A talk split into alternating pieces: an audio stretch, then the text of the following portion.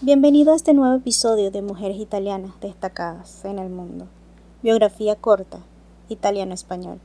Mi nombre es Gabriela Blonde. Grazia Deledda, Nuoro, 28 settembre 1871.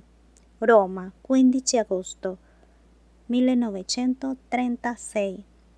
È stata la prima scrittrice italiana a vincere il premio Nobel per la letteratura nel 1927. Traducción. Gracia de Ledda.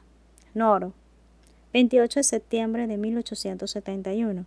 Roma. 15 de agosto de 1936.